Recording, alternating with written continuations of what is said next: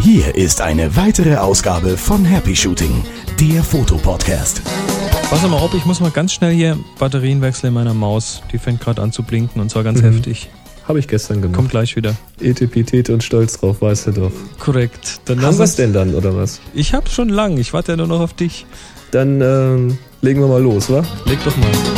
Und hier sind eure Moderatoren, Boris und Chris. Brennende Sonne. 30 Grad. Die Glatze sitzt. Wie geht es dir? Was war das denn für ein Anfang? Hallo Boris. Mir Ja, geht's moin, gut. Chris. Mir geht's ich bin gut. fertig. Es ist tierisch heiß im Büro. Es ist. Ah, Tja, bei mir also es, gestern es ist so knapp über meinem Limit.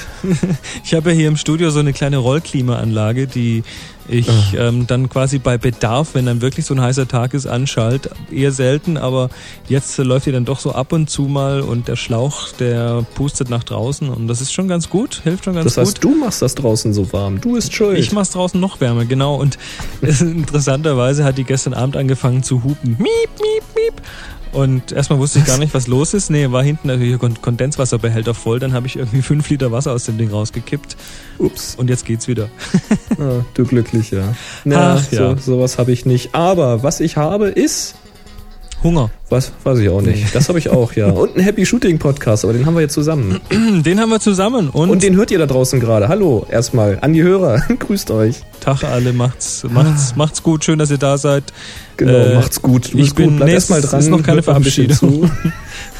Ich bin der Chris und du bist der Boris. Ich, ich mache hier den Boris heute. Mhm. Und bei mir poppt gerade auf, dass ich einen gelben Sack rausstellen muss. Das machen wir doch gleich mal irgendwie Wiedervorlage in zwei Stunden. Gut. Hm. Wie All- gehst du denn mit unseren fernöstlichen. Naja, ist auch egal. Ah nee, keine, keine blöden Karlauer jetzt. ja, hier ist der Fotopodcast ähm, oder die Fotoshow. Ich Genau, denn hier eigentlich- geht's nicht um Klima, hier geht's nicht um Ja. gelbe Säcke, hier geht's um Fotografie.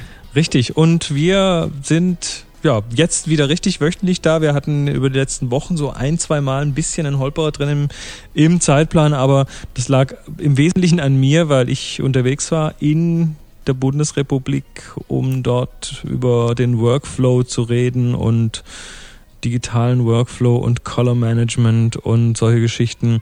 Das habe ich hinter mir. Bin also jetzt wieder voll da. Und insofern darf es jetzt richtig losgehen. Und heute haben wir tausend Themen. Naja, nicht ganz. Nicht ganz tausend. Aber nee. du, du hast uns wieder einen bunten Strauß schöner Themen zusammengestellt. Oh, das klingt wie eine alte, weiß ich nicht, Samstagabendunterhaltung. Melodien auf für dem Melonen, ARD oder genau. auf dem ZDF. Für Melonen, ganz genau.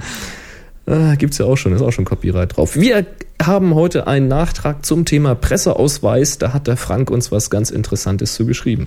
Richtig, dann geht es um die Lochkamera.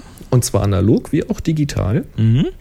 Außerdem wollen wir mal kurz sprechen über RAW-Converter und was machen die eigentlich mit JPEG-Dateien? Und dann haben wir einen Link-Tipp zu einer hochinteressanten Bildersuchmaschine. Und die kann Sachen, das kann bisher noch niemand.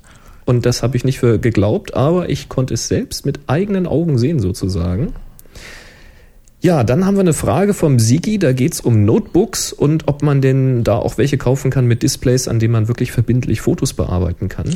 Und dann haben wir noch einen Audiokommentar vom Florian. Genau, so allgemeines Feedback. Dann haben wir News. Die sind jetzt, wenn ihr das hört, natürlich auch schon irgendwie zwei Tage alt, aber wir haben News. News, juhu, Produktnews und ja, weißt du was, was ich heute tun musste? Na? Ich musste heute die Nikon D3 wieder einpacken in den Karton Oh, und sie wieder zurückschicken. das tut mir jetzt aber leid. Die hatte ich, dich. die hatte ich ja nur geliehen bekommen für die Tour. Ja. Und ähm, tja, wenn man dann, also das ist, also die D3 ist ja das Top of the Line, also das ganz obere Modell von Nikon derzeit im Spiegelreflexmarkt und Mhm. Ja, ich denke, so, man kann auch sagen, so generell unter den großen digital Ist- ist sie gerade ziemlich weit so gerade Ja. Und so ähm, sehen. ja, da, da gewöhnt man sich doch dann irgendwie ganz schnell dran. Vor allem auch das schöne Glas, was ich dabei hatte, das 24 bis 70 2.8 und das Du hast sonst so ein 105 Makro dabei, ne? 105 Makro 2.8. Mm. Meine Herren! Und das, das, war gut. das in Kombination, ähm, ja, jetzt ist es schon irgendwie traurig gewesen, die wieder abgeben zu müssen. Aber Mm. nee, also kannst nur noch mal sagen, das war mal eine Hammerkamera. Aber Siehst du, meine EOS 5D muss ich nicht wieder abgeben, denn die habe ich mit meinem Eigenblut, naja, mit dem Geld zumindest bezahlt. das mit Blut unterschrieben. Nee, Durch einen aber Pakt mit dem Teufel gemacht. Genau, jetzt, jetzt aber News aus der Canon-Ecke. Du hast was an Land gezogen. Die, äh, die Firma Canon stellt eine neue Kamera vor. Ja, als ich das gesammelt hatte, da war das noch brandneu, so quasi direkt nach dem Aufstehen bin ich darüber gestolpert, durch Zufall mehr oder weniger auf der Canon-Seite. Inzwischen ist das schon wieder fast kalter Kaffee, deswegen machen wir so wenig News, aber trotzdem sagen wir es, Canon hat heute, also Dienstag nehmen wir das auf, was ist heute für ein Datum? 10. hat heute die Canon EOS 1000D vorgestellt. Richtig, die, die ist, wenn man, wenn man die amerikanische Benamsung der Kameras sich anschaut, da gibt's ja so die Einsteigerserie, diese Rebel-Serie. Mhm. Und die or original erste Spiegelreflex von Canon, die 300D, war die, die Digital Rebel. Und jetzt äh, läuft die quasi unter dem Namen Rebel XS. Das heißt, ich vermute mal, dass die eher so das Einsteigersegment attackieren will. Äh, Richtig, das ist ja bei diesen Kameraherstellern, ich glaube, dann macht ja Nikon macht's genauso. Je länger die Nummer ist, also je mehr Stellen sie hat, desto Einsteiger, desto günstiger ist sie. Es sei denn, man heißt 1DS Mark III oder irgend so. Ne, Moment, das ist ja die 1D. Der Ach Rest so. ist ja nur so Add-on quasi. Ach Also ich so. rede nur von, von dem, von dem Ziffernblock Also ich dachte, das wäre jetzt so Golf GTI, irgendwas, Turbo, keine Ahnung. ja, okay, dann guck dir die ganzen Objektivhersteller an. Da bist du ja, wenn du die Objektivbezeichnung nennen willst, da bist du mit dem Review schon durch, bevor du was zum Objektiv gesagt hast. Richtig. Nee, nee. Das ist, also Canon hatte ja auch schon früher im analogen Bereich vierstellige. So eine, eine EOS 3000V gab es zum Beispiel relativ aktuell noch und sowas. Das sind so wirklich kleine Bodies, also die halt wirklich sehr handlich, sehr leicht sind, die man schnell mal mitnimmt. Ich sag mal so für die Spiegelreflex zwisch- zwischendurch quasi. Im digitalen Segment hatten die das bisher noch gar nicht. Das heißt, die haben da ähm, für den Einsteigerbereich diese dreistelligen gehabt. Das fing mal mit der 300D an. Inzwischen war dann ja die 350, die 400, inzwischen die 450D da und so weiter. Es gab dann die zweistelligen, die dann schon größere Bodies haben, die also wirklich sehr gut in der Hand liegen schon. Und im einstelligen Bereich, also 5D ist jetzt so eine Ausnahme mit Vollformat, die passt irgendwie so gar nicht richtig dazwischen. Und die Einser, das ist halt dann so dieser Profimarkt, wo dann quasi unten noch so ein dickes Batteriefach schon mit dran geklemmt ist und solche Geschichten. Und die Tausender jetzt, das, damit bringt jetzt Canon quasi wieder diesen, diesen absoluten Einstiegsbereich. Und ich denke mal, das haben sie gemacht, um ja wahrscheinlich diesem Preisverfall in den dreistelligen ein bisschen entgegenzuwirken. Die Leute sagen, also dreistellig, das ist ja dann nichts wert und das darf nicht viel kosten und muss immer billiger werden. Jetzt sagen sie, nee, pass auf, die Dinger sind richtig gut, die machen richtig tolle Bilder und da steckt richtig geile Technik drin, ist ja auch so. Jetzt bringen wir mal eine vierstellige raus, die machen wir ein bisschen günstiger, stutzen die ein bisschen zurecht. Können wir gleich mal gucken, was da so gestutzt wurde. Aber wenn was billiger wird, dann die, ja. Also ich denke mal, das ist so ein bisschen die Taktik, die dahinter ist. Ja, was haben sie reingebaut? Sie haben 10 Megapixel reingebaut oder 10,1. Keine Ahnung, wie sie immer auf diese krummen Zahlen kommen. 10 Megapixel ist gar nicht schlecht. Ich weiß, meine 350D, die hat 6, glaube ich, oder waren es 8? Nee, 8 hat sie. Acht hat Die, die. die 300 hatte 6, die 350 hat 8 und die 1000 hat jetzt immerhin schon 10. Holla. Dann sagt sie, macht sie drei Bilder pro Sekunde, das macht die 350 auch. Hat ein 7 Punkte Autofokus-System, hat die 350 auch. Zweieinhalb Zoll Monitor, hat die 350 glaube ich auch. Dann hat sie dieses Reinigungssystem, also ein Sensor-Schüttel-Irgendwas-System. Ach so, da wird der, da wird das Schutz, äh, der, das Schutzpaket davor wird quasi ge irgendwie Ich meine, das ist das. Also ja. schlag mich jetzt tot, ich habe keine Canon mit so einem Reinigungssystem, aber welches auch immer Canon hat, das ist da auch drin. Mhm. Interessant ist jetzt keine Kompaktflashkarte mehr. Haben sie sich davon verabschiedet? Sowas. Ja, das ist jetzt quasi so die erste Spiegelreflex digital von Canon, die nur mit SD-Karte oder eben SDHC-Karte arbeitet. Hm. Sie soll verfügbar sein im Juli. und Listenpreis für den Body alleine sind 550 rund, also 549. Da habe ich jetzt aber schon Preise in, in der Wildnis gesehen, in, in irgendwelchen Shops, da liegt das schon äh, unter 500, also so um 480, 470. Also der Straßenpreis wird da richtig in den Keller gehen. Ich habe jetzt überlegt, was ist das? Ich habe ein bisschen in Foren gelesen und die einen sagen, naja, das ist ja quasi eine EOS 350D mit Reinigungsfunktion, etwas höherer Auflösung und Live View. Live View hat sie auch. Okay. Muss man ja heutzutage haben. Und die anderen sagen, na, es ist doch eigentlich eher eine 450D mit weniger Autofokuspunkten und kleinerem Monitor.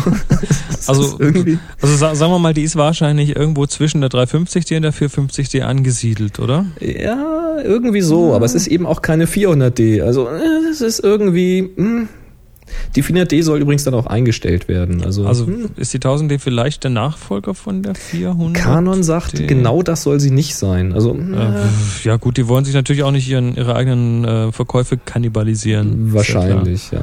Also wie gesagt, Kompaktflash-Karte ist jetzt weg. Die Dinger arbeiten mit SD-Karte. Schade eigentlich, ich habe einen ganzen Sack von den Dingern hier. Also wird die, das ist ein bisschen ja. wie Objektive, obwohl Karten natürlich billiger sind, aber. Karten sind billiger, ja. Oh, also und die Karten sind immer kleiner. Ich, ich, bin ja, ich bin ja ein erklärter Fan von Compact Flash, weil da hast du wenigstens noch was in der Hand. Die, die Karten, wenn die dann mal so Micro SD und sonst was, da musst du einmal tief einatmen und schon hast du so eine Karte inhaliert. Also. Naja, oder wenn du die aus Versehen zu lange auf der Haut liegen lässt, du, dann, dann dringt die fast durch die Poren ist, ein. ist dann weg, ja, genau. Genau. So, suchst du die plötzlich?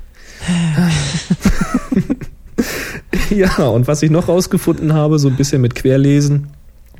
Äh, erst hieß es, das Gehäuse soll noch mal etwas kleiner sein als bei den dreistelligen. Mhm. Wir erinnern uns, die sind ja schon extrem klein. Ähm, ich habe da mal nachgeguckt und habe die Maße mal verglichen, was so auf den Webseiten angegeben ist. Äh, es handelt sich da um maximal drei Millimeter in der Breite. Mhm. Hm, da ist wahrscheinlich bloß irgendeine Gummierung oder sowas, die da nicht ist. Ach, steht da Tropfen Gegen, hüllt den Stein. Irgendwann ist sie weg. Ja, gegenüber der 450D jetzt. Also das nimmt sich alles nichts. Dann soll sie keine Spot-Messung haben. Okay, das hatten die Dreier, glaube ich, bisher sowieso nicht. Bin jetzt nicht sicher bei der 450. Die hatten diese Partial-Messung, das ist, äh, glaube ich, so 5% im. Irgendwie sowas, ja. genau. So dieses Mitten, Mittenbeton? Nee, das ja, ist nicht Mittenbeton, das ist wieder was anderes. Genau. Ja, und dann habe ich gelesen über die drei Bilder pro Sekunde. Das macht sie nur bei JPEGs. Mhm. Das aber wohl so lange, bis die Karte voll ist. Wenn du aber RAW schießt, das kann sie durchaus, dann macht sie nur noch anderthalb Bilder die Sekunde. Also für, für Sportfotografen nicht unbedingt geeignet. Nee. Also da sieht man wirklich, das scheint aber auch künstlich kastriert zu sein, denn die haben diesen Digit äh, 3 Chip da drin. Also es ist eigentlich ein sehr, sehr guter Prozessor. Mhm. Die haben den aber trotzdem wahrscheinlich abgeschaltet, also äh, nicht, nicht auf volle Leistung zumindest, denn sie machen nicht 14-Bit, sondern nur 12-Bit. Was heißt nur? Das haben sie bisher alle gemacht. Ähm, aber der Prozessor könnte wohl mehr. Also da haben sie wohl ein bisschen kastriert, denke ich mal. Tja. Mal gucken, wann irgend so ein russischer Software-Hack rauskommt. Stimmt, also damals bei der 300D, da war das das erste. Moment mal, die Kamera ist ja eigentlich, eigentlich, eine 10D, die müssen wir jetzt ein bisschen müssen aufbauen. Wir mal tunen ja. hier, genau. genau. Ja, dann munkelt man, dass sie keinen manuellen Weißabgleich hätte. Bitte? In der Dokumentation steht aber was von Custom. Jetzt ist natürlich die Frage, ist Custom, dass du einstellst, wie viel Kelvin du hast, oder ist Custom eine Messung auf dem Bild? Ich weiß es nicht. Also Custom unter ähm, normalen Canon-Jargon ist äh, eine Messung vom, von der Graukarte oder von, von einem, weißen, einem weißen Bild oder so. Also das sehe ich auch so. Ich meine, das würde, das, das würde überhaupt das, keinen Sinn machen, das rauszulassen. Nee, warum soll man es rausnehmen? Das verstehe ich dann auch nicht. Ähm, interessant ist, das Ding hat keinen Sensor mehr oben am Sucher. Also so wie man es von der 400 und der 450D kennt, da, es gibt ja dieses kleine Display nicht mehr bei diesen Kameras. Dieses extra LC-Display mit den nötigsten Informationen. Alles auf dem großen. Richtig. Ja. Und das ist natürlich recht hell. Das stört den einen oder anderen vielleicht auch bei Nachtaufnahmen. Mich würde das stören. Ähm, aber bei der 400D und der 450D ist es so, wenn man die Kamera ans Auge nimmt, dann erkennt so ein kleiner Entfernungssensor oder ein Infrarotsensor, dass da jetzt was kommt und schaltet das Display ab, damit man nicht geblendet wird. Das hat diese 1000D nicht. Das heißt, da muss man das Display wirklich manuell ein- und ausschalten. Hm. Also etwas unkomfortabler. Dafür aber, wie gesagt, hallo, Straßenpreis liegt jetzt schon unter 500 Euro. Äh, ja, da geht noch was, glaube ich. Denke ich auch. Klingt doch spannend. Also mal. Also für einen Einstieg eine Hammer-Ausstattung, wie ich finde. Das Ding macht mehr als meine 350D, sag ich mal. Mal hm. abgesehen von der RAW-Geschwindigkeit. Nicht schlecht, sag ich mal so. Jo, jetzt bin ich mal gespannt auf die ersten wirklichen Tests. Tja. What Du hast noch next? was zur Tour. Ach so, ja, ich wollte nur einen kurzen Hallo sagen an alle, die, die so auf der Tour waren. Liebe Grüße an, ja, jetzt am, am, am Samstag auf dem letzten Stop in München, da war zum Beispiel unser, unser guter Freund Reinhard da, der mal für uns Ah, eine, so, eine- unser so, eine- Anwalt. So eine, unser Anwalt, der so ein bisschen was über Fotorecht erzählt hat, fand ich ganz nett, äh, den auch mal zu treffen. Die, die zwei Thomasse waren auch da und über die ganzen vier, vier bis sechs Wochen verteilt eine ganze Menge Hörer. An die Namen erinnere ich mich jetzt leider nicht mehr im Einzelnen, aber ähm, alle, die da waren, das war immer so ein ganz tolles Erlebnis, ähm, wo ich mich am Anfang so rumgefragt habe und irgendwelche Happy Shooting Hörer da und sich dann mehrere gemeldet haben. Ähm, Cool, ja. Fand ich klasse. Habe ich mich jedes Mal richtig gefreut. Also danke an alle. Und jetzt haben wir auch schon wieder neue News, News aus dem Canon-Bereich. Ja, das ist, tut mir ja auch leid, aber als ich die 1000D gefunden hatte, da dauerte es ungefähr eine Stunde oder sowas. Dann hatte ich auch ein neues Speedlight gefunden. Denn wir wissen jetzt ja, Nikon und Canon, die heißen ja beide Speedlight. Sie schreiben sich bloß anders. Ja. Ähm, wie auch immer sich jetzt das Canon schreibt, ich glaube Lite, also L-I-T-E, ne? Ja. die haben doch dieses Speedlight 430 EX Mhm. Und nun haben sie vorgestellt das 430 EX2. Na super. Wahnsinn. Was kann das denn jetzt? Und jetzt ist der Hammer. Das kann jetzt noch schneller blitzen. Also es gibt eine kürzere ähm, Aufladezeit. Mhm. Das, äh, man munkelt, dass es 20% seien, also sagt Canon. Interessanter für einige dürfte sein, dass es jetzt leiser sein soll. Also weiß nicht, ob man es mit geräuschlos übersetzen soll oder so, keine Ahnung.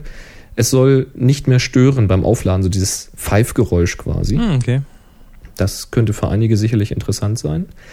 Dann soll es eine Blitzschuhverriegelung geben. Ich meine aber, das gab es sowieso immer. Aber in diesem Fall ist wohl gemeint, dass das so ein Metallfuß ist und da gibt so es so ein Quick Release, also so eine Hm. Schnellverriegelung. Also das, was Nikon an seinen Blitzen hat, genau. Genau. Mhm. Ja, oder hier Vivita oder wie sie alle heißen. Oder so, ja. Finde ich eigentlich ganz praktisch, wenn man nicht lange rotieren muss, sondern einfach Klick macht. und Ach es so, ist weil bis, bisher oben dieses Schraubrädchen, das kennt man ja genau. Ja, ja, genau. Das hat das Ding wohl auch noch, glaube ich. Ich weiß es nicht. Guckt euch die Fotos an. ja, außerdem soll es die Sensorgröße von der äh, angeschlossenen Kamera erkennen und den Reflektor entsprechend anpassen. Aber meines Wissens hat das der 430 EX auch schon gemacht. Keine Ahnung. Äh, Im manuellen Modus Einstellung in ein Drittel Schritten. Ich meine, das gab es vorher auch schon. Bin jetzt gerade nicht ganz sicher. Hm. Und was aber wohl neu ist, ist die komplette Steuerung, also alle möglichen Einstellungen und Custom Settings auch über das Menü der Kamera. Äh, bei diesen neueren Bodies geht das. Also wenn der Body das unterstützt, dann kann man quasi alle Custom Functions von dem Blitz auch über die Kamera einstellen. Okidoki, ja. Preis soll sein wie beim Vorgänger. Ich habe wieder so einen Listenpreis gesehen von 310 Euro. Äh, Straßenpreis liegt ja schon jetzt wahrscheinlich auch wieder drunter. Also nimmt sich da nichts. Ja, Ja, gut. neuer Blitz, warum nicht? So, und nun lassen wir mal Und den nu? Florian zu Wort kommen. Lassen wir andere sprechen. Ja dann, hallo Boris, hallo Chris. Ich habe eben eine Münze geworfen, da hat die Münze entschieden, wer zuerst genannt wird. Auch eine Lösung. Ich habe schon seit langem euren Podcast gehört, mich aber noch nie zu Wort gemeldet und deswegen wollte ich mich auf jeden Fall erstmal bedanken für euer ganzes Werk. Wunderbar, ihr habt mich echt zur Fotografie zurückgeholt und äh, inzwischen sind ein paar Sachen angefallen, äh, über die ich eigentlich mich jedes Mal hätte auslassen können, aber ich dachte, jetzt sammle ich ein bisschen was und dann kann man das gebündelt mal loslassen. Also erstmal vielen, vielen Dank für die Beantwortung meiner Frage zum äh, Thema RAW-Entwicklung und äh, ob sich die RAW-Entwickler untereinander äh, unterscheiden. Also das hat, glaube ich, Boris beantwortet. Vielen, vielen Dank dafür. Das macht auf jeden Fall Sinn, was ihr gesagt habt. Und dann wollte ich mich beim Chris bedanken. Der hatte nämlich mein Foto zum Thema Blitz gescheit kommentiert. Das war das, wo da der, wo ich das Blitzgerät durch die Luft geworfen habe. Vielen Dank. Ja, hat äh, viel Spaß gemacht, das Foto zu machen. Ähm, und äh, wie gesagt, dem Blitz geht's wirklich gut. Weiter geht's äh, zum Thema Fotorec. Ihr hattet in der letzten Sendung, die ich gerade eben zu Ende gehört habe, ähm, ein kleines Command-Line-Tool äh, Fotorec, beziehungsweise ein Hörer von euch hatte das entsch- äh, empfohlen und das funktioniert wunderbar. Also auch für, ich habe eine Sony-Kamera und auch da werden die RAW-Dateien wunderbar von äh, den Speicherkarten wieder äh, recovered. Das ist nämlich gut, nämlich weil die meisten anderen Tools das eben nicht machen. Die können wirklich nur JPEG und nicht äh, RAW-Dateien hervorzaubern. Aber das hat damit auch geklappt. Also wunderbar, auf jeden Fall ein tolles Tool in Hinterhand zu haben. Weiter wollte ich dazu sagen zum Thema Switch oder Backswitch von digital zu analog. Also ich bin zwar noch nicht so alt, aber ich habe trotzdem mit analoger Fotografie angefangen, aber nur mit einer kleinen Knipse, also nicht mit Spiegelreflex. Das äh, habe ich mir dann erst äh, digital zugelegt und jetzt bin ich aber dabei, wieder zurück zu switchen. Ich habe mir eine alte Minolta Filmkamera geholt, an der kann ich die ganzen Objektive benutzen, die ich im Moment mir angesammelt habe. Und das ist wunderbar. Außerdem ähm, ist das eine gute Art und Weise, die Freundin äh, still zu kriegen, dass sie sich nicht mehr so viel beschwert. Da drückt man einfach auch eine Kamera und vor allem eine Filmkamera in der Hand und schon äh, ist die ruhig. Ne? also äh, guter Trick könnte man sich vielleicht mal merken, falls man auch äh, etwas querulantische Freundinnen hat. Und last but not least ein kleiner Link-Tipp auch von mir. Ich weiß nicht, äh, ob ihr den schon gebracht habt, aber ich finde die Digital Photography School unheimlich gut. Schicke ich euch den Link dazu in der E-Mail. Da kommen immer mehrmals wöchentlich super, super, super Tipps, äh, sehr, sehr schön geschrieben und gut erläutert. Und da gibt's, die haben auch ein paar kleine Aufgaben, also Assignments, und da kann man auch als Normalsterblicher mal was schaffen. Ähm, ich hatte da nämlich mal mit einem Bild, äh, bin ich da in die Endauswahl gekommen in einem wöchentlichen Ausscheid, das war super. Äh, und natürlich gleich nochmal einen Motivationsschub obendrein.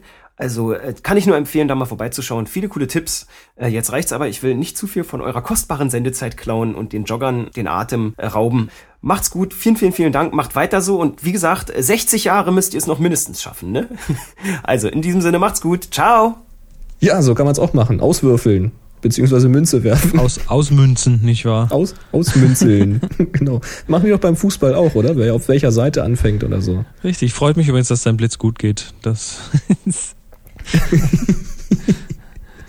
ja, nicht schlecht. Nett fand ich übrigens auch die Idee, die Freundin ruhig zu stellen. Ja. So mm. Kamera in die Hand drücken. Ja, äh, hat bei mir auch ganz gut geklappt. Gemein, gemein, ja gut, du hast ja, du hast ja Tanja hier zum Workshop mitgebracht. Ja. Die hat sich ja hier prächtig amüsiert. Absolut. Also auch, ja, ja. auch ähm, nicht Obergeeks in der Fotografie fühlen sich auf unseren Workshops wohl. Das ist doch schon mal was. Ja, so sieht's aus. Wir haben ja, übrigens, ähm, oh warte mal, nee, erzähl mal kurz, erzähl mal kurz. Ja, der Linktipp Digital Photography School. Ich versuche den mal rauszufinden, denn Florian, leider hast du es vergessen, den nochmal zu schicken. Äh, aber ich denke mal, das findet man. Denke ich auch. Und ich mache jetzt hier gerade mal parallel. Und 60 Jahre? Glaubst du, wir schaffen das noch?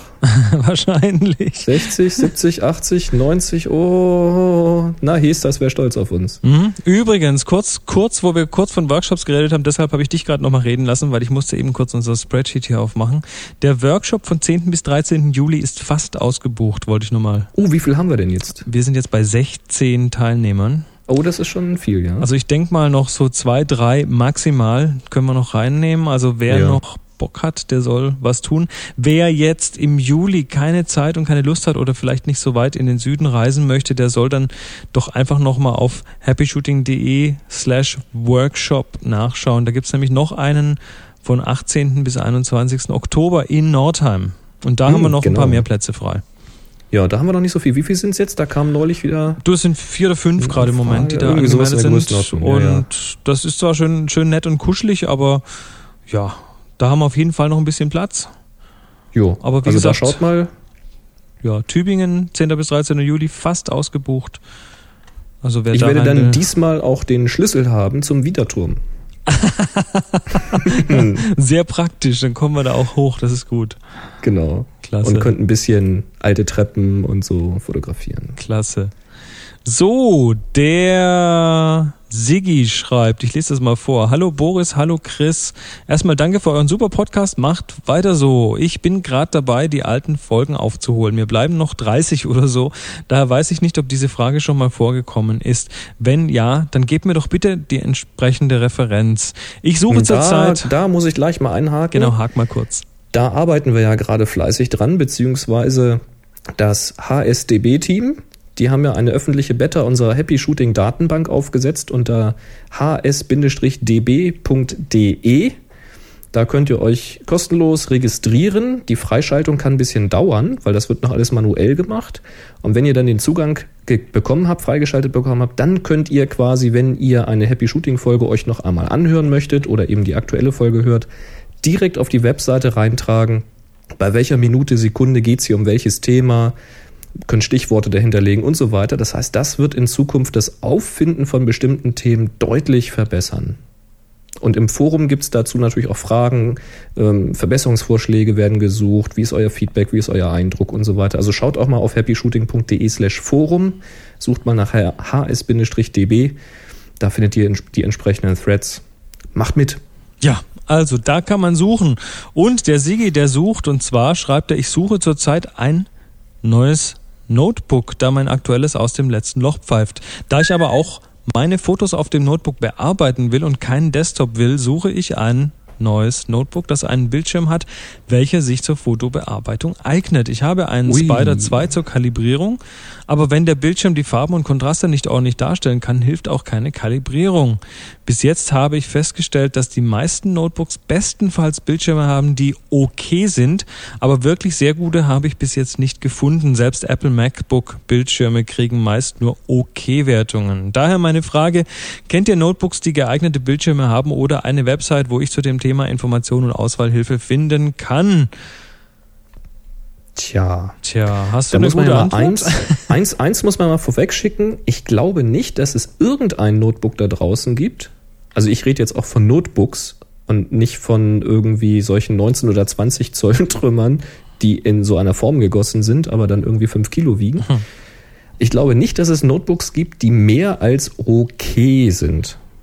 Weil die Displays, die sind in der Regel eben wirklich mobile Displays.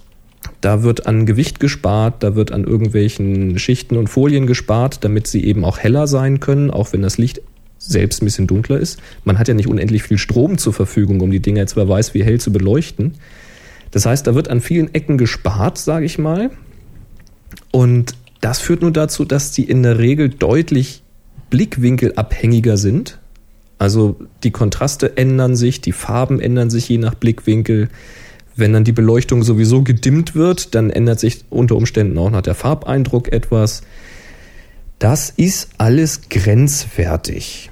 Ich habe nun den Extremfall, ich habe ein 12 Zoll, das Oh, Powerbook ja. von Apple. Und diese 12 Zoll äh, Displays, ist egal ob das in dem IBM, ich habe ein IBM 12 Zoll und ich habe das äh, Powerbook 12 Zoll, ähm, das ist völlig egal. Die sind extrem blickwinkelabhängig. Man kann die natürlich kalibrieren, habe ich mit dem Spider auch gemacht, damit wenigstens so ungefähr mal der Farbeindruck da ist. Und das ist auch durchaus interessant. Der Farbeindruck ist also durchaus vergleichbar hier mit meinem 24 Zoll iMac.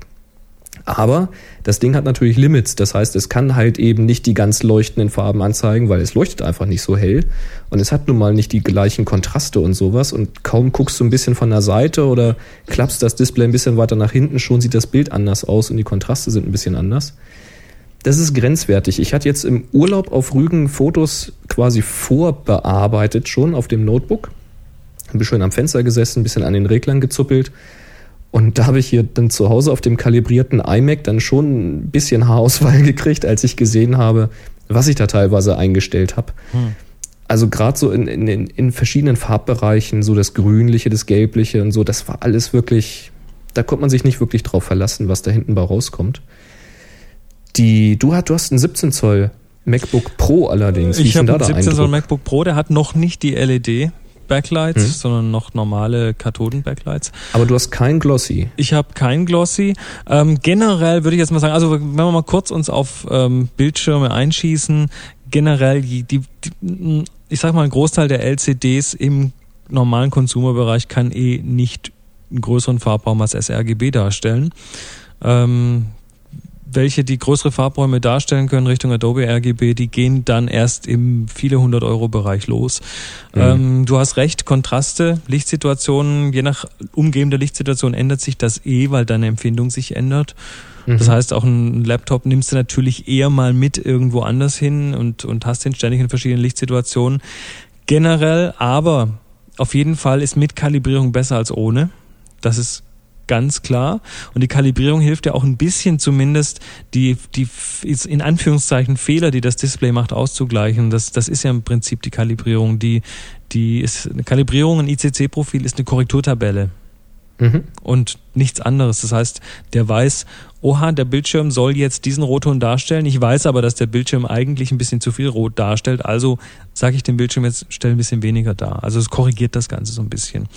Ähm, also generell Kalibrierung, du bist auf dem richtigen Weg, aber ja, so ein Laptop mit wirklich einem guten Fotobearbeitungsdisplay ist ganz eher, eher nicht, würde ich sagen. Ähm, was ich was ich tun würde an deiner Stelle ist, wenn du einen DVI-Ausgang hast, haben, haben MacBooks DVI-Ausgang? Na sicher. Ich habe kein MacBook. also der Pro hat ihn, ja. Ähm, dann würde ich sagen, kauf dir doch noch ein zweites Display für zu Hause und häng das einfach extern dran. Da kannst du wesentlich Ja. mehr machen. Das würde ich auch so machen. Ähm, ja, MacBook gibt's nur Glossy. Da hast du gar nicht die Wahl. Beim MacBook Pro hast du die Wahl, ob du Glossy oder matt haben willst. Ich würde halt matt persönlich bevorzugen, aber das ist Geschmackssache. Ähm, ja, und wenn du zu Hause bist, stell dir halt einen Monitor hin. Das ist genau der Tipp. Mhm. Und zwar stell dir einen guten Monitor hin, ähm, den du vernünftig kalibrieren kannst und dann läuft der Laden. Ja. Und wie ich es in der Regel mache, ist, ich bearbeite unterwegs schon Bilder, aber dann lade ich mir sie zu Hause mit den ganzen Bearbeitungen auf meinen großen Rechner und äh, schaue sie mir dort nochmal an und mache dann eventuell noch kleine Korrekturen, wo es nötig ist. Wobei ich deutlich sagen muss, also was ich jetzt bei, bei dir auf dem Display gesehen habe, auf dem 17er, da konnte ich ja mal ein paar Mal drauf gucken, das sah schon deutlich besser aus als auf meinem 12 Zoller. Da hast also du das, recht, ja. Das ist natürlich, da liegen Welten Also dazwischen. die- ich, ich habe auch, wenn ich hier jetzt die Sachen nach Hause bringe, also unterwegs auf dem, auf dem äh, MacBook Pro 17er gearbeitet habe und es dann zu Hause auf den größeren bringe, auf die besseren Monitore, da ist nicht mehr wirklich so viel zu machen. Aber man merkt schon, na, im Moment, der war ein bisschen zu dunkel in den Tiefen und dann habe ich die zu hell gemacht und ja, so ein ja, paar genau. Kleinigkeiten bemerkst du dann immer. Das sind dann allerdings interessanterweise immer die gleichen Kleinigkeiten. Das heißt, wenn ich jetzt sowas wie zum Beispiel Lightroom verwende, dann kann ich das ganz einfach äh, an einem Bild korrigieren, auf die anderen anwenden und das funktioniert ganz gut. Mhm. Super. Ja, ich hoffe, Sigi, das hat die Frage beantwortet. Wenn du dich entschieden hast, dann kannst du dich ja nochmal melden, was du dann jetzt schlussendlich gemacht hast. Das ist sicherlich auch für andere interessant. Boris, Ja? hast du ein Blechauge? Oder ein Zinnauge. nee, habe ich nicht, aber ich habe einen Zugang dafür. War das nicht eine geile Überleitung? Das war ich. Es fass geht- das gerade noch gar nicht, dass du jetzt auch Überleitungen kannst. Es geht um Tin-Eye. Tineye.com ist das. Also- das ist vielleicht mal geil. T-I-N-E-Y-E. genau. Erzähl mal was drüber. Zinnauge. Ähm, du, da habe ich einen Tipp gekriegt. Ich, ähm, von Eike müsste das gewesen sein. Der oder die hatte mir eine Mail geschickt. Ist Eike jetzt männlich oder weiblich? Äh, ich glaube, beides möglich. Ja, ne? Komisch. Also, der oder die oder das hatte mir eine E-Mail geschickt. Oder ein E-Mail, das kann ja auch sächlich sein. Egal, zu tineye.com. Da kann man sich, das ist eine Beta-Phase, da kann man sich dann äh, anmelden, sich quasi bewerben für eine Beta-Phase und habe ich dann auch gemacht und dann auch einen Zugang bekommen. Das ging relativ schnell. Was ist TinEye? TinEye sagt, dass es ein Bildersuchdienst ist. Das ist also quasi sowas wie eine Google-Bildersuche, bloß besser Mhm. weil die suchen das Bild nicht anhand von Text. Also ich gebe irgendeinen Begriff rein wie Mighty Mouse oder äh, MacBook oder sowas oder Canon 1000D und drücke dann auf Enter und Google geht ja dann los und hat quasi einen Index mit Webseiten, auf denen dieser Begriff vorkommt oder wenn ein Bild entsprechend so getaggt wurde, da gibt's ja so Text, mit dem man die Bilder da reinstellen kann oder der Dateiname das beinhaltet, dann sieht man das auch. Aber wenn jetzt äh, Google weiß nicht, was auf dem Foto selbst zu sehen ist. Da passiert dann das, was wir neulich hatten, wo wir nach Franzbrötchen gesucht haben und du hast da irgendwie sowas schon mal gegessen ist da gefunden. Irgend so eine, so eine Bohnen, Eintopf, irgendwas. Weil das zufällig auf derselben Seite stand oder was weiß ich, keine Ahnung. TinEye geht jetzt einen anderen Weg.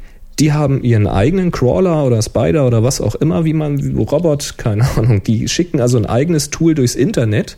Das sucht gezielt nach Fotos, schaut sich diese Fotos an und bildet aufgrund des Inhaltes dieses Bildes ein, ein Index, einen Schlüssel, ein, eine, eine Markierung. Weil jedes Bild besteht ja aus Pixeln und wenn man das eben geschickt macht, dann ist ja auch die Auflösung egal. Aber der Inhalt ist immer gleich. Also stell dir ein schwarzes Bild vor mit einem weißen Kreis in der Mitte. Das ist egal, in welcher Auflösung das ist oder wo dieser Kreis ist. Das Ergebnis ist, ist immer ungefähr gleich. Du hast äh, eine gewisse Form drauf, du hast eine gewisse Farbdifferenz, du hast bestimmte Kontraste oder was weiß ich, wie die das alles machen. Und diesen eindeutigen Schlüssel, den sie da quasi erzeugen, den speichern die jetzt in ihrem Suchindex ab. Jetzt Mhm. fragt man natürlich, und wie will ich den durchsuchen? Weil ich weiß ja gar nicht, wie das aussieht. Ganz einfach, durchsuchen kann man das, indem man ihm ein Bild gibt. Das heißt, man lädt dort ein Bild hoch. Ist ja cool. Ich habe also quasi ein Foto bei mir auf der Platte oder ich mache jetzt ein Bild und dann lade ich dieses Bild dort hoch und sage, such mal nach diesem oder ähnlichen Bildern. So, dann legt er los und sucht eben nach diesen oder ähnlichen Bildern. Es ist natürlich hauptsächlich dazu gedacht, das gleiche Bild im Internet zu finden. Zum Beispiel, wo wird denn mein Foto verwendet? Aber es funktioniert natürlich auch mit ähnlichen Bildern. Also sie haben da so Beispiele drin von der Mona Lisa. Das schickst du eben da hoch und dann sucht das Ding und findet eben Mona Lisa Bilder. Aber es findet eben auch Mona Lisa Bilder, wo dann in der Mitte nicht das Gesicht von Mona Lisa ist, sondern von, äh, wie heißt der Comedian? Äh, ähm, Mr. Bean. Ron Mr. Atkinson. Bean, ja. Roll Atkinson, genau. Also da gibt's ja verschiedene Sachen oder mit Mickey Mouse dann in, ne, als Gemälde. Es erkennt halt noch, dass es dieses Gemälde ist und findet es dann. Mhm. Der Knüller ist jetzt, dass es auch ein Firefox-Plugin gibt. Damit wird das dann noch einfacher. Das heißt, du machst einfach nur, du siehst irgendwo ein Foto, machst die rechte Maustaste auf diesem Foto oder auf dem Bild und sagst, such das mal bei TinEye. Und dann wird sofort die Suche gestartet und du siehst die Ergebnisliste, wo kommt denn dieses oder ein ähnliches Bild noch so im Internet vor. Sehr schön. Das ist der Hammer. Ich meine, das Ding findet im Augenblick noch nicht so wahnsinnig viel, weil die müssen natürlich erstmal einen Index aufbauen. Sie haben irgendwo geschrieben, wie viel hunderttausend oder Millionen Webseiten Sie schon abgesucht haben. Aber es gibt ja ein paar Milliarden Webseiten. Also das dauert noch, bis da ein richtig umfangreicher Index vorhanden ist. Der muss ja auch gepflegt werden. Wer mal so mitgekriegt hat, was Google dafür Aufwände betreibt, der weiß, was dahinter steckt. Mhm. Aber ich habe gedacht, das probierst du mal aus. Und jetzt kommt der Knüller. Hast du was gefunden? Ich, ich habe was gefunden. Und zwar, ich bin durch meine Bilder mal durchgegangen. Ich habe wirklich nur Stichproben gemacht und äh, habe natürlich auch ein bisschen charakteristische Bilder mal rausgesucht, wo mich mal interessiert hat. Interessiert dieses Bild denn noch irgendwen so stark, dass er es auf seiner Webseite benutzen würde? Mhm. Und da bin ich mal zum Beispiel meine Gewitterbilder durchgegangen. Und da gibt es ein Bild, so ein Gewitterbild, sehr bläulich mit einem Blitz drauf. Und das habe ich tatsächlich gefunden. Dein natürlich Bild? Auf, natürlich. Nicht nur auf meiner Webseite natürlich, weil wenn man jetzt was sucht, man kann sich dann auch die Webseite anmelden, dann durchsucht er die dann auch mit irgendwie, keine Ahnung. Also auf meiner Webseite findet er das. Aber ich habe es auch bei MyVideo gefunden. Aha. Und da habe ich gestaunt. Also ich habe dann das Suchergebnis gesehen, das eindeutig zu identifizieren, das ist definitiv mein Foto gewesen, das gab keinen Zweifel. Und unten drunter stand auf MyVideo und dann siehst du halt auch einen direkten Link. Dann habe ich da drauf geklickt auf diesen Link und dann kommst du halt auf die MyVideo-Seite. Und das war dann aber ein Link zu, quasi zu irgendeinem Suchergebnis. Und dann war da halt eine Übersicht mit lauter Thumbnails von Videos. Hm, aber auf dieser Seite war das jetzt schon nicht mehr, weil klar, so ein Suchergebnis ändert sich natürlich gerade bei MyVideo irgendwie minütlich. Also habe ich mal ein bisschen durchgeklickert Einfach immer weiter, weiter, weiter.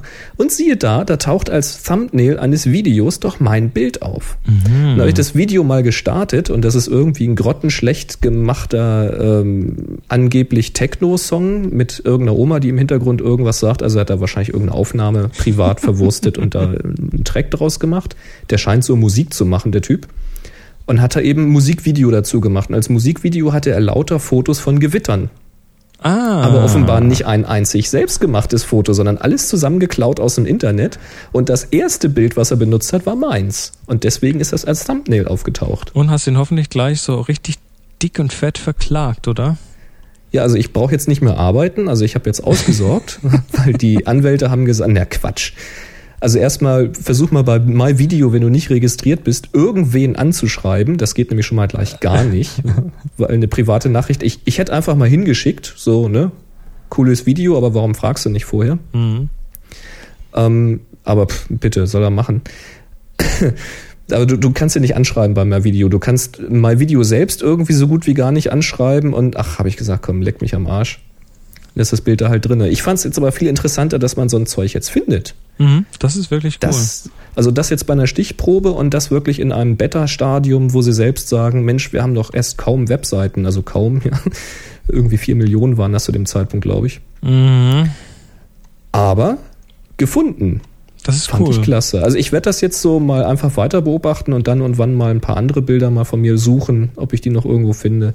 Ist richtig witzig gemacht, das Ding. Also tineye.com Findet ihr auch auf happyshooting.de den Link. Äh, ja, meldet euch einfach mal an und probiert es mal aus. Ich finde es cool.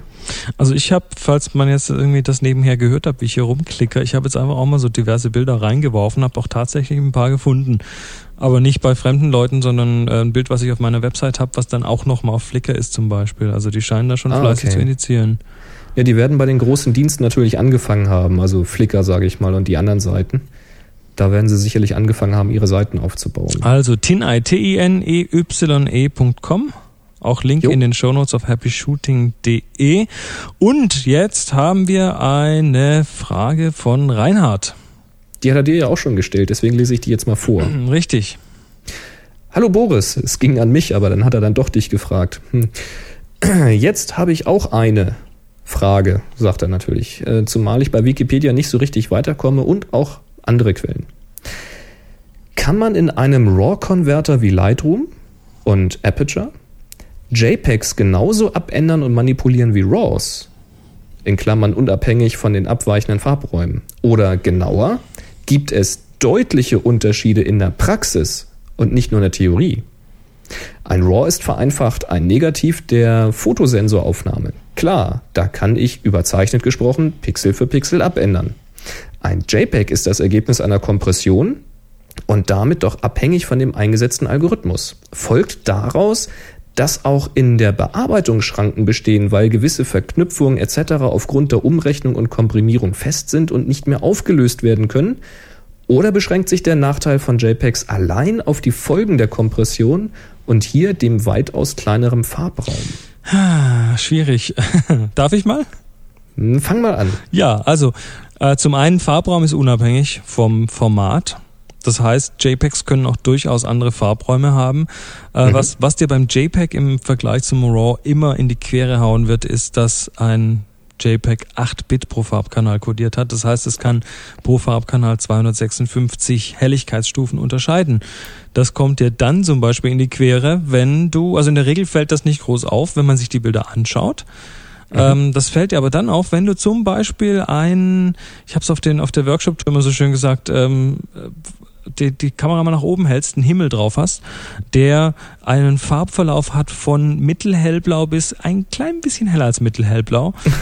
und jetzt und jetzt hast du diese diese diesen Farbverlauf und der findet sich natürlich in der Kamera auf dem blauen Farbkanal wieder, weil das ist blau.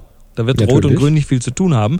Also muss jetzt dieses winzig kleine bisschen Farbverlauf hier, der wirklich nicht groß verläuft, ähm, plötzlich von ja ein paar weniger dieser 256 Stufen abgehandelt werden. Das heißt schlicht und einfach, das besteht eine gewisse Chance, dass du hinterher Treppchen hast, also Bänder im Bild, Mhm. weil das einfach von der von der äh, Dynamikauflösung nicht so gut geht. Bei RAW hast du dann im 12-Bit mindestens 4096 Auflösungsstufen pro Farbkanal.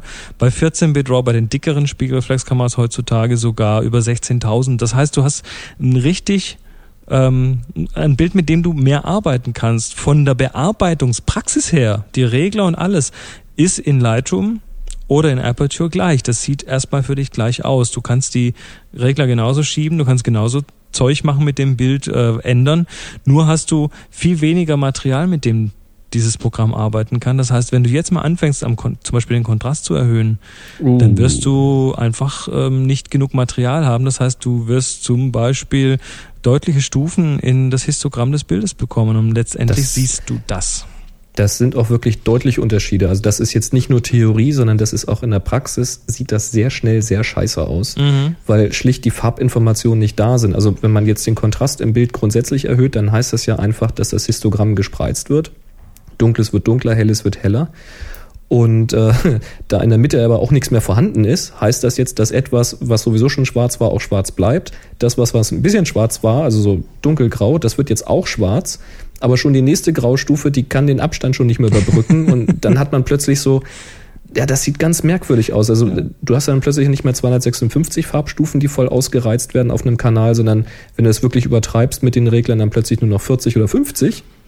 Und das sieht schon irgendwie sehr surrealistisch hinterher Mhm. aus. Und wenn wir uns jetzt noch anschauen, was JPEG, was die JPEG-Kompression anrichtet, die ähm, ist nämlich eine sogenannte verlustbehaftete Kompression. Das heißt, dass sich dieser Kompressions, äh, dieses dieses Programm, was das komprimiert in der Kamera oder auch nachher auf dem Rechner, schaut sich im Prinzip dieses Bild an und zerteilt das erstmal in so kleine Blöcke und Mhm. schaut sich jetzt pro Block an, hm, welche Pixel sind denn ähnlich wie andere? Dann schmeißen wir die doch mal weg, so ungefähr. Jo, und letztendlich bleibt wirklich pro Block nur noch, und die Größe der Blöcke ist, glaube ich, variabel oder sind es 8 auf 8 Pixel? Weiß ich gar nicht genau. acht. 8 auf 8. Acht auf acht. Das heißt, das Bild wird quasi in so einzelne Blöcke zerteilt und in diesen einzelnen Blöcken wird Zeug weggeschmissen.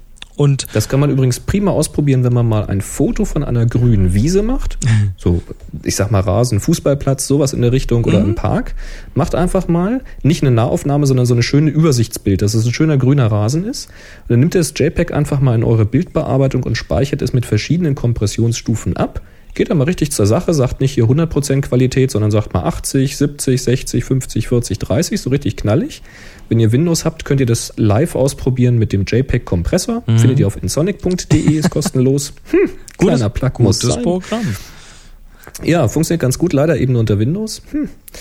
Ja, und damit kann man das direkt mal live ausprobieren. Und dann werdet ihr sehen, dass die Wiese plötzlich so richtig so kleine 8x8 Blöcke werden. Das heißt, der Algorithmus guckt sie an und sagt, ja, hier habe ich so einen 8x8 Pixel-Block, da habe ich hier acht verschiedene, ne, also 64 verschiedene ähm, äh, Grün-Nuancen drinne. Naja, da sind wir mal großzügig, das sieht der Mensch sowieso nicht, ja, dass das 64 verschiedene Farben sind auf diesem kleinen Stück und auf dem Monitor schon mal gleich gar nicht. Da machen wir mal zwei draus. Ja, Baff. Richtig. Und dann hast du da zwei Grünflecken. und ähm, So funktioniert das. das, das und könnt die ihr auch, auch nicht mehr wieder. Genau, das könnt ihr auch mal experimentell machen, wenn ihr mal auch ein stärker komprimiertes JPEG, also wo ihr die Qualität runtergesetzt habt oder auch in der Kamera auf, äh, auf hohe Kompression gestellt habt, das mal in Lightroom aufmachen und das, das da mal ein Bild vom blauen Himmel machen und dann zieht mal den Kontrast so richtig massiv hoch. Und dann seht ihr auch plötzlich Kästchen und Bänder. Das ist unglaublich, was da passiert. Also, gefährlich. Also die, das, das Problematische beim JPEG-Bearbeiten ist nicht, wie er hier vermutet hat, die Kompression als solche und dass es keine Pixel in dem eigentlichen Sinne mehr gibt. Das stimmt gar nicht. Also auch JPEG ist ein Pixelbild nach wie vor und die Pixel können auch nach wie vor alle einzeln bearbeitet werden, natürlich. aber nur die, die noch da sind. Nur die, die noch da sind. Das heißt, es ist schon vorher verloren gegangen. Ist also, ja, Tja, Man kann eine ganze Menge machen. Also es ist wirklich sehr, sehr erstaunlich, wie viel man teilweise aus einem JPEG rausholen kann. Das muss man schon ehrlicherweise sagen. Aber wenn es wirklich darum geht, ein Bild richtig zu bearbeiten und nicht nur, wir machen es nochmal ein bisschen satter und noch ein kleines bisschen Kontrast rein, so, das geht mit einem JPEG auch. Aber wenn wir jetzt richtig von Bearbeiten reden und sagen, komm, da machen wir jetzt jetzt mal einen richtigen Spaß draus, da machen wir mal eine Cross-Entwicklung draus oder komm mal hier, heben wir mal die Tiefen nochmal richtig an, damit da mal richtig knackig Zeichnung irgendwie in die Baumrinde kommt oder sowas. Das kannst du gleich mal Ja. vergessen. Und, damit. und spätestens, wenn du dann auf einem aktuellen Fotodrucker das Ding mal auf A4, A3 oder sonst was rauslassen möchtest, Aua. spätestens dann siehst du es ganz, ganz deutlich. Also wenn Ja. Bilder mal so richtig noch weit runtergerechnet werden auf, auf Webauflösung, dann ist das manchmal noch okay. Ähm, letztendlich als Ausgabeformat fürs Web zum Beispiel ist auch JPEG äh, für Fotos ein gutes Format, weil das ist klein, das ist handlich, das kann man auch schnell mal noch per E-Mail verschicken. Ähm, da muss man dann allerdings darauf achten, das doch bitte schön als S im sRGB-Farbraum auszugeben. Denn es gibt speziell auf der Windows-Plattform eine ganze Menge Webbrowser, die das einfach ähm, ja nicht anders können. Die gehen davon aus, dass es sRGB ist und stellen dann unter Umständen Bilder falsch dar oder zu flau oder sonst was. Hm, Gut, so ist das. So. Also generell, man kriegt nichts zurück, was vorher weg ist. ganz genau. Leider. Wir haben einen Basteltipp. Wir haben einen klasse Basteltipp und zwar vom Tom. Tom. Und das, der Tom schreibt. was schreibt er denn? Er schreibt nicht viel. Er schreibt, hallo Boris, vielleicht ein interessanter. es scheint sich rumgesprochen zu haben, dass nur ich die Mails beantworte, oder? Also, Äh, also ich muss sagen, so, du, also die, die können aber viele Hörer bestätigen, dass, äh, dass ähm, manche der Mails dann doch noch direkt bei mir landen oder indirekt, wenn du sie mir weiterschickst. ja, ich leite ja vieles weiter. Und ich beantworte die dann auch tapfer. Also so ist ja nicht. Richtig. So ist Mein, nicht mein, genau. jetzt werde ich, das geht schon fast wie, ich bin der deutsche Leo Laporte, wenigstens was das E-Mail-Lesen angeht. I don't read E-Mails. Nein, das stimmt natürlich nicht. Ich lese Nee. natürlich E-Mails, klar. Happy Shooting Mobbing live. Nee, er schreibt, hallo Boris, vielleicht ein interessanter Linktipp. Ähm, http pro.corbis.com slash creative slash readycam. Ich schicke das einfach auf happyshooting.de und da könnt ihr das sehen zur Folge 84. Da gibt's nämlich zum Drucken und Ausschneiden und dann basteln Lochkameras zum selber bauen. Und zwar richtig kreative, hübsche, interessant aussehende Lochkameras. Ja, nicht einfach nur so ein grauer Karton, sondern Nee, nee, richtig geile Teile. Also auch vom Design, das ist nicht einfach nur ein Kasten, ne? Ja, das ist richtig, aber, aber wie gesagt, trotzdem zum selberbauen aus Papier. Und dann sind auch Jetzt- gleich noch mit der entsprechenden Kamera aufgenommen ähm, Bilder dabei. Also man kann sich auch anschauen, was da rauskommen kann. So, jetzt Hammerteile. erklär doch aber mal, weil ich weiß, einige trauen sich jetzt bestimmt nicht zu fragen, erklär doch nochmal für die Digitalfraktion, was ist eigentlich eine Lochkamera? Also, der, der, die ursprünglichste Form der Kamera ist die sogenannte Kamera obscura und das ist nichts anderes gewesen als eine Lochkamera. Im Prinzip funktioniert ein kleines Loch, was keine Linse hat, sondern einfach nur ein Loch ist, ein winziges Loch, funktioniert auch wie eine Linse. Das heißt, ähm, das heißt, wenn man jetzt sich einen Kasten vorstellt, der auf der einen, der rundrum lichtdicht ist, der auf der einen Seite ein kleines Loch hat und auf der Rückseite gegenüber von dem Loch innen im Kasten einen lichtempfindlichen Film hat, dann haben wir schon eine Kamera. Das hat man übrigens früher im Großformat gebaut, also begehbar. Es war ein großer, dunkler Raum und es Mhm. war keine Dampfmaschine, es war ein großer, dunkler Raum. Und vorne an der einen Seite gibt es ein kleines Loch, Ja, und dann hat da man kam auch kein Dampf rein, aber auf der anderen Seite konnte man dann quasi Seiten- und Kopf verkehrt, also gespiegelt in beide Richtungen, das Bild der Natur live sehen. Das haben Maler zum Beispiel benutzt, die haben eine Staffelei dahingestellt und konnten dann quasi sehr fotorealistisch abmalen. die Landschaft abgepaust sozusagen. Sozusagen, Da das kommt- hat man gemacht. Da kommt übrigens auch der Begriff Kamera obscura her, weil Kamera heißt Raum und obscura heißt dunkel. Also dunkler Raum, Dunkler Raum. ganz einfach. Ja, und in klein, was du gerade gesagt hast, legt man eben hinten den Film rein. Mhm. Hat vorne das. Loch, das ist zu. Jetzt muss man natürlich sagen, den Film musst du ja wirklich im Dunkeln einlegen, weil sonst ist es zu spät. Ne? Den darfst du erst belichten, dann darfst du nur durch das kleine Loch belichten, natürlich, klar. Ja, also man muss irgendwie ein Stück Filmstreifen sich abschneiden in der Dunkelkammer oder in einem wirklich stockdusterem Raum. Da darf kein Lichtstrahl rein. Und dann legt man das in diese Kamera Obscura da rein, in diesen Selbstbau sozusagen. Dann macht man diese Schachtel wieder lichtdicht zu. Tja, und das Loch ist auch zu. Das ist mich bei diesen Basteldingern, glaube ich, auch so ein kleiner Schieber, der da noch drin ist. Und dann geht man raus, hält die irgendwo hin, macht diesen Schieber auf und dann wartet man gar nicht mal so lange, ein paar Sekunden oder so, ne? Weiß gar nicht wie lange. Oh, das kommt ganz auf die Größe des Lochs an und so weiter. Muss- Wobei muss die Größe, die Größe des Lochs dann wieder bestimmt, wie, äh, wie scharf das Bild wird. Oh, da gibt's irgendeine Berechnung. Wie, Ja, also ich hatte jetzt mal Das mit einem gesprochen, der hatte einen Bekannten in der Metallverarbeitung und der hat ihm dann in ein Stück schwarze Alufolie per, per Laserschussgerät ein rundes, exakt rundes kleines Mini-Loch reingeschossen. das ist nämlich der Punkt. Es soll möglichst exakt rund sein. Es darf nicht zu groß, aber auch nicht zu klein sein. Und Man kann es aber auch einfach mit einer Nadel machen. Man kann es auch mit der Nadel machen, auch das funktioniert. Und äh, interessanterweise ähm, haben Lochkameras eine unendliche Schärfentiefe. Wenn das Loch die richtige Größe hat. Aber der Schärfentiefebereich erstreckt sich von der Kamera bis ganz hinten. Also da genau, es ist es von vorn bis hinten alles gleich unscharf. oder alles gleich unscharf, weil eine leichte Unschärfe hast du bei, bei Lochkameras meistens doch drin. Ja, Ähm, die haben so, ein, so, ein, so eine gefühlte Aura um alles. Ja, ja, ist eine interessante Geschichte. Und was ich kürzlich mal gesehen habe, ich weiß jetzt nicht mehr, wer es war, aber es gibt Leute, die jetzt ähm, auch zum Beispiel ganz andere Dinge als Lochkameras verwenden, zum Beispiel eine Cola-Dose. Da hat also Ja, jemand klar. sich, sich die Cola-Dose am- auf der Seite aufgemacht, Vorher natürlich leer hat, gemacht. hat, hat die natürlich leer gemacht, hat auf der einen Seite dann ein Loch reingebohrt, auf der anderen Seite in die Cola-Dose so halbrund den Film eingelegt, das Loch wieder zugemacht, also auch das kleine Loch und natürlich das große an der Seite, lichtdicht abgeschlossen und ist dann mit dieser Cola-Dose los und hat da ein, ein Foto gemacht und wieder, wieder nach Hause damit. Hat wahrscheinlich ein paar Cola-Dosen beladen zu Hause. Das Ja. wäre Also die, die kleinste Variante, die ich kenne, ist die Variante in der Filmdose. Mm. Das heißt, es ist eine schwarze Filmdose, gab es ja früher noch, da waren die nicht transparent, sondern schwarz. Und da hat er quasi vorne ein kleines Löchlein gemacht, mit einem schwarzen Isotape abgeklebt und auch tatsächlich ein, ähm, ein Stück Film, also ein Negativ hinten reingesteckt, durch die Öffnung, Deckel wieder drauf und da eben dann auch so fünf, sechs Stück in der Hosentasche und dann losgegangen und dann quasi Isoband ab, belichtet, Isoband wieder zu. süß. War auch nett. Aber das Ganze muss man jetzt natürlich nicht mit Film und mit Dunkelkammer machen, weil wo bringt man jetzt ein Stück Negativstreifen zum Entwickeln hin? Das kannst vergessen. Das kann dir kein Stundenservice irgendwie entwickeln, vermutlich, weil er das gar nicht eingelegt kriegt. Wenn ihr jetzt zuhört, dann habt ihr ja eine Digitalkamera. Und mit einer Digitalkamera geht das auch. Mhm. Und vor allen Dingen geht es mit digitalen Spiegelreflexkameras, weil die haben ja vorne austauschbare Objektive. Und austauschbare Objektive heißt, ihr könnt natürlich das Objektiv auch ganz abnehmen und da vorne quasi eine Lochblende davor machen.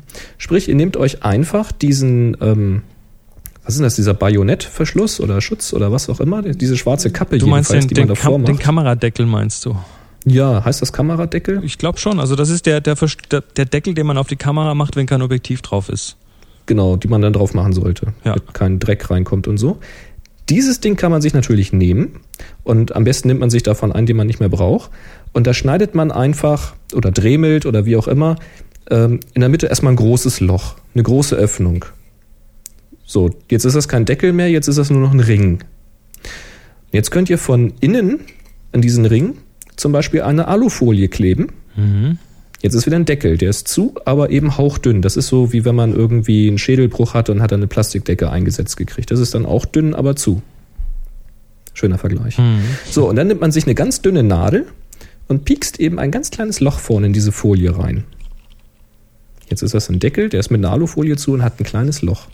So, wenn ihr das Ding vor den Body schraubt, dann habt ihr jetzt eine Lochkamera. Das heißt, jetzt könnt ihr auf manuell belichten. Und dann müsst ihr einfach mal ausprobieren. Blende einstellen könnt ihr sowieso nicht, weil ihr habt eine Blende, nur diese eine, nämlich das Loch da vorne.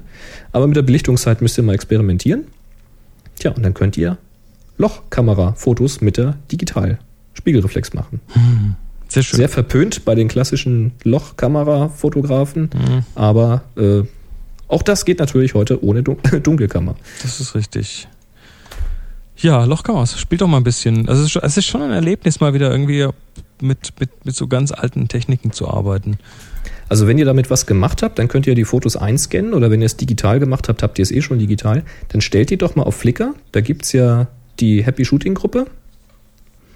Äh, hier, wie heißt der Happy Shooting? Der, wie heißt der Pool? Äh, Happy Shooting. Bilderflut. Halb- Also Als Bilderflut. Als Bilderflut, genau. Genau, da in diese Bilderflut-Gruppe. Da stellt doch da mal diese Fotos rein und taggt die mit Lochkamera oder so. Mhm. Genau. Schickt uns da mal einen Link. So, jetzt haben wir noch Lochkamera. gegen Ende, wir kommen ja schon wieder bald zum Schluss, was von Frank. Oh, das fand ich spannend. Pass mal, das lesen wir mal abwechselnd vor. Irgendwie, das ist so lang, das müssen wir uns teilen. Ne? Machen wir. Ich fange mal an. Es geht um Presseausweis. Wir hatten mal in irgendeiner Folge, er hat leider nicht dazu geschrieben, in welcher Folge, irgendwas erwähnt von wegen Presseausweis. Ich glaube, es ging so um Veranstaltungen und dass man eben es leichter hat, mit einem Presseausweis eben an gute Plätze für Fotos zu kommen oder die Kamera nicht abgeben zu müssen. Ich glaube, so in diese Richtung ging das mal. Und da hat der Frank jetzt einen Nachtrag. Hallo ihr beiden. Diesmal möchte ich euch meine Erfahrung mit meinem, in Anführungszeichen, Presseausweis schildern. Seit ich mich vor einigen Jahren immer intensiver mit der Fotografie beschäftige, beschäftigte, wie auch immer, wollte ich auch so einen Ausweis haben, um bei größeren Ereignissen nicht einfach als normaler Gelegenheitsknipser von den besten Plätzen verdrängt oder verbannt zu werden. Schon mal nicht schlecht. Nach einer sehr umfangreichen Internetrecherche stellte sich heraus, dass es eigentlich nur einen offiziellen deutschen Presseausweis gibt. Diesen erhält man nur als Mitglied in den großen Verbänden. In diesem Jahr wurde aber auch das geändert. Also es ist halt gar nicht so einfach, da ranzukommen. Außerdem gibt es da noch viele Pseudo-Verbände, die mit einem Ausweis nach Mitgliedern locken. Diese Ausweise sind jedoch nach ziemlich einheitlicher Meinung in einiger einschlägiger Foren nicht mehr wert äh, wie ein selbst hergestellter. So, und nach der Gesetzeslage, schreibt er, darf sich jeder als Journalist bezeichnen, Artikel 5 Grundgesetz. Somit darf sich auch jeder einen Presseausweis basteln, wie dies auch einst von der Bildzeitung, äh, wie, was? wie, wie dies auch der einst von der Bildzeitung ausgegebene Ausweis beweist. Also hat wohl die Bildzeitung quasi einen Presseausweis rausgegeben oder so. Also nochmal, das hier ist keine Rechtsberatung, ich weiß das nicht. Er schreibt das hier, ich muss das glauben. So. So, und Aber jetzt, jetzt mach mal weiter. Jetzt schreibt der, für mich hatte dies die Folge, dass ich mit einem Ausweis, dass ich mir einen Ausweis in Anführungszeichen gebastelt habe, den ich mir an einem Schlüsselband um den Hals hängen kann, so wie man das von den in Anführungszeichen Profis aus den TV-Nachrichten kennt. Durch die Laminierung und die große Aufschrift Press, natürlich mit Foto und Name, wirkt er offiziell. Bisher hat er mir bereits einige Male geholfen. Mein Schlüsselerlebnis hatte ich während einer Polizeikontrolle in Paris. Zwei Polizisten führten zufällige Personen- und Gepäckkontrollen am Bahnhof durch. Als sie den Ausweis fanden, wurden sie sehr nervös, beendeten die Durchsuchung und ich konnte sofort gehen. Das kann aber auch in die Hose gehen, sowas. Ergänzung. Erstens, zur besseren Überzeugung von Leuten, die beim Anblick des Ausweises skeptisch sind, ist eine eigene Internetseite von Vorteil. Dann kann man diese als Arbeitsnachweis angeben. Das ist natürlich schlau, ja. Ja, wenn du schon Fotos machst, dann Wenn es natürlich eine Webseite ist, können. auf der nicht die Fotos von letzten Omas Geburtstag oder so sind. Also Ja. irgendwas Repräsentatives sollte das dann schon sein. Und zweitens, wenn ihr meine Erfahrungen veröffentlicht, stellt bitte deutlich heraus, dass es keine Rechtsberatung oder ähnliches ist, denn ich bin zwar ziemlich sicher, dass es rechtlich so stimmt, aber ich hatte noch keine Möglichkeit, mir dies von einem Rechtsanwalt bestätigen zu lassen. Und bei unserem Rechtssystem geht man da besser auf Nummer sicher. Ja, Habe ich ja gerade deutlich gesagt. Da hast du recht. Also falls das jemand bestätigen kann oder falls jemand was Gegenteiliges weiß, hey, schickt Reinhard, uns hallo. bitte. Reinhard, hallo. Reinhard, genau, das gilt jetzt, das geht jetzt an dich. Ähm, wie ist denn da die Rechtslage? Wie sieht das denn aus? Darf ich mir einfach einen Presseausweis basteln und den dann ähm, rumzeigen? Darf ich, darf ich mich einfach als Presseagentur irgendwie ausgeben oder gibt's da irgendwelche, ähm, ja, irgendwelche Sachen, die ich auf keinen Fall tun darf? Also das wäre ganz interessant, das, das mal rauszukriegen. Also ich könnte mir vorstellen, dass das tatsächlich geht, denn Journalist heißt ja nichts anderes, als dass du jemand bist, der irgendetwas protokolliert, beobachtet, beschreibt, um dieses anschließend irgendwo zu veröffentlichen. Das heißt ja aber nicht, dass du bei einer großen Agentur tätig bist, sondern das heißt nur, dass du das tust. Das kann ein Käseblatt sein, das kann ein Schulblatt sein, das kann deine eigene Webseite sein. Also ich kann mir schon vorstellen, dass das so geht. Oh, übrigens, wir hatten, wir hatten Frank ziemlich rund gemacht, glaube ich. Er schreibt nämlich noch PS. Meine Version des Pringles-Deckels aus Bastelglas habe ich nach eurer harten, wenn auch gut gemeinten Kritik in Folge 62 nachgebessert. Jetzt ist er wirklich rund. Ja, das war dieser Selbstbau ähm, äh, Pringelsdeckel aus diesem Glas, wo ich noch gesagt habe, naja, rund ist was anderes oder so ähnlich. ja, war mehr so eine. Kartoffel.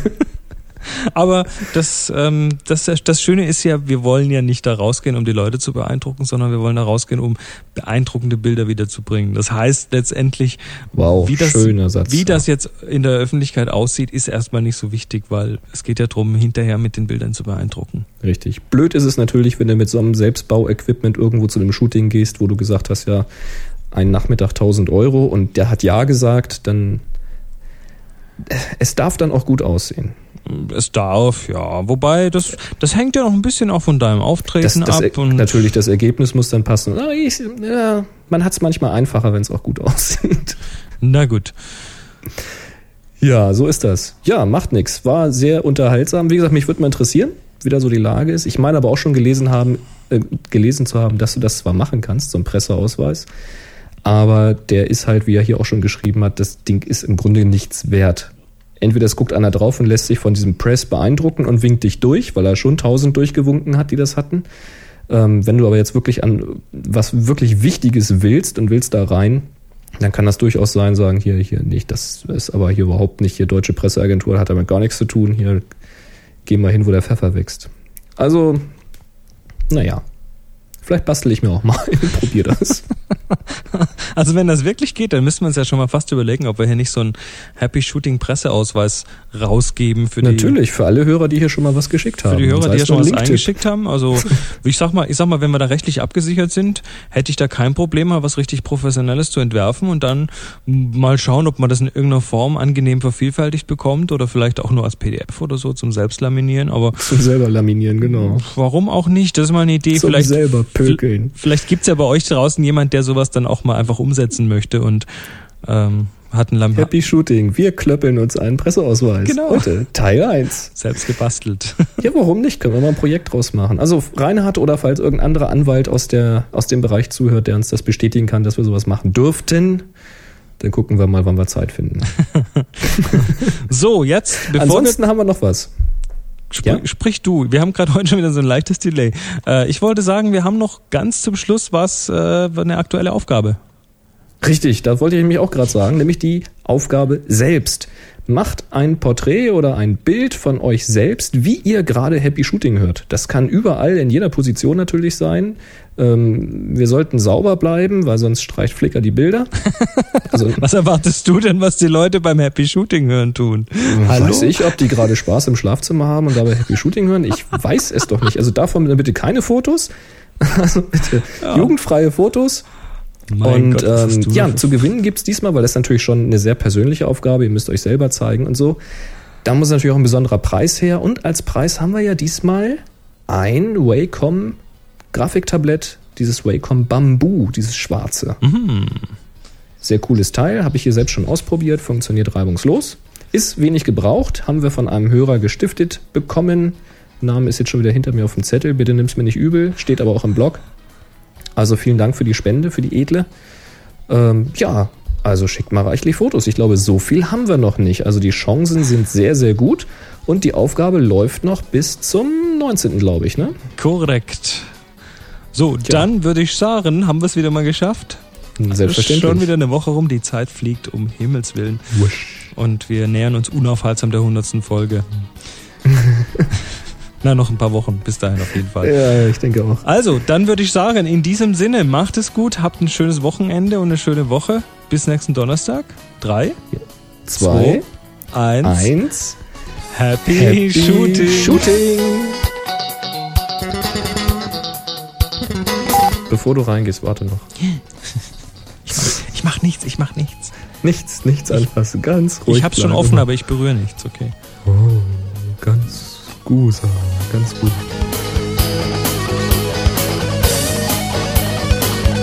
Diesem Scheiß. Ich dachte schon, dir wäre das peinlich, was da dann drin steht. Nein. Mir ist nie was peinlich. Ich weiß. Ja, selten zumindest. Der Boris kennt da nichts. Nee. Da bin ich abgebrüht.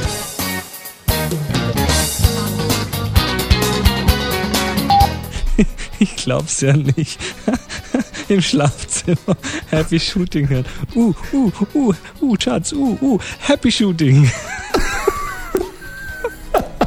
so weit hatte ich jetzt nicht gedacht. Ich, ich versuche, also vielleicht noch mit Countdown. Meine Güte, was dir so einfällt, du. 3, 2, 1. Genau. Ich sag, ich sag jetzt nichts mehr. Don't dig further. Nee, das reicht jetzt. Super. Meine Güte nochmal.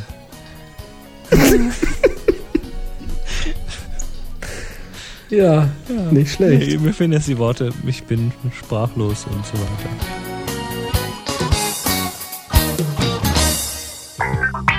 Sie hörten eine weitere Produktion von nsonic www.nsonic.de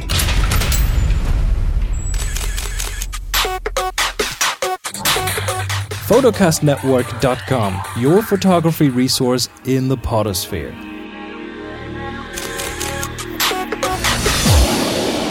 photocastnetwork.com